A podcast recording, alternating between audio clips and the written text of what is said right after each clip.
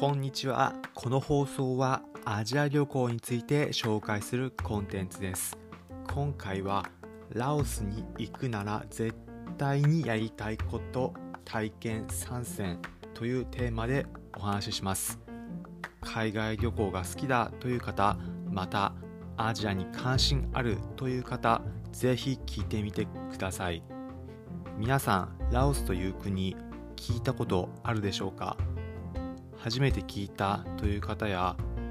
聞いたことはあるけどあまり馴染みがないという方が多いのではないでしょうか。ラオスは東南アジアにある国でベトナムやタイに隣接していて日本から直行便はないんですがだいたいバンコクだったりハノイなどを経由して日本から行ける旅行先である国です。旅行先としてもおすすめで私自身も行った時これが楽しかったということを実際の経験も踏まえてお伝えします。海外旅行どこか行こうかなと考えている方旅行先の一つとして参考にしてみてください。ラオスに行くならやってみたい体験一つ目が自然の滝巡りです。ラオス自然が豊かな国で日本では寒いなというような時期でも自然のアクティビティ楽しめるところがあります。その中でも滝巡りが一番おすすめです。自然が豊かで日本では遊泳禁止泳げないというようになってる滝でも現地だと自由に泳げるとなっていることが多いんです。いわゆるマイナスイオンを直に浴びて滝に入って滝に打たれるという経験ができます。泳ぐのはちょっとという方は滝に入らずとも滝の近くまで行き自然のマイナスイオンを感じる体験ができます。おすすめの体験2つ目が薬草サウナです。薬草のサウナどんなものかというとサウナに入った時にハーブの香りで満たされたスチームサウナを楽しむことができます。ラオスだとポピュラーなもので日本で言うと湯船に浸かるような形の現地の人たちでは一般的な楽しみ方になっています。旅行で行くような場所でも薬草のサウナ街の中にあって観光客も楽しむことができます。ローカルの方も利用しているので現地の人とのコミュニケーションなども楽しめる時もあります。私が行った時ラオスの観光地ルアンパパーンという場所にある薬草サウナに入った時は一緒にサウナに入っていた現地の人といろいろとその時に初めましての後会話して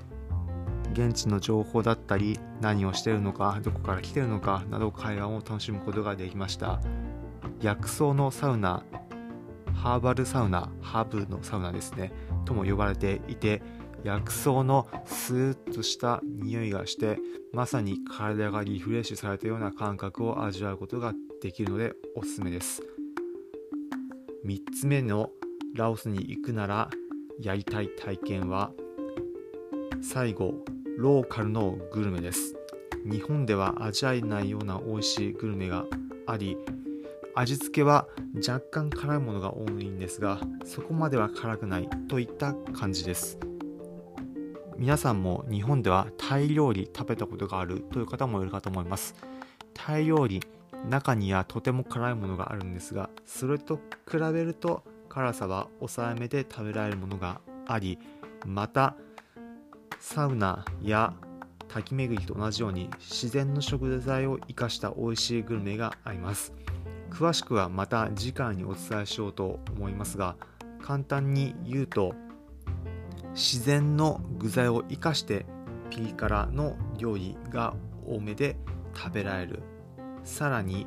ローカルの価格だと安く食べられるというのもおすすめです。レストランに行けばそれなりの値段はするところもありますがいわゆる屋台で食べれば1食500円以下は確実。大体が300円以下ぐらいで食べられるのがローカルの屋台ですのグルメです。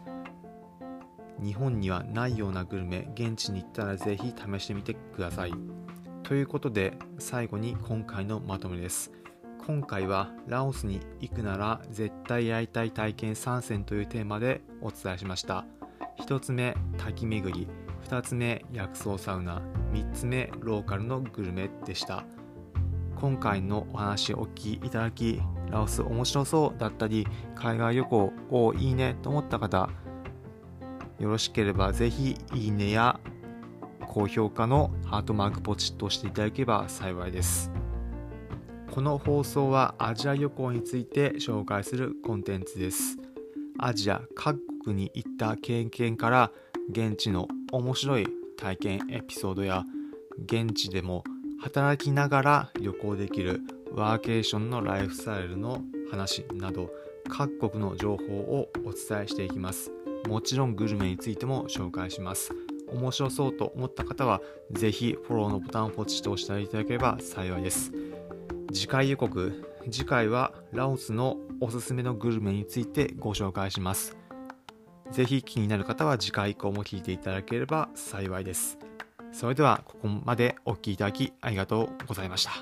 また次回アジアでお会いしましょう。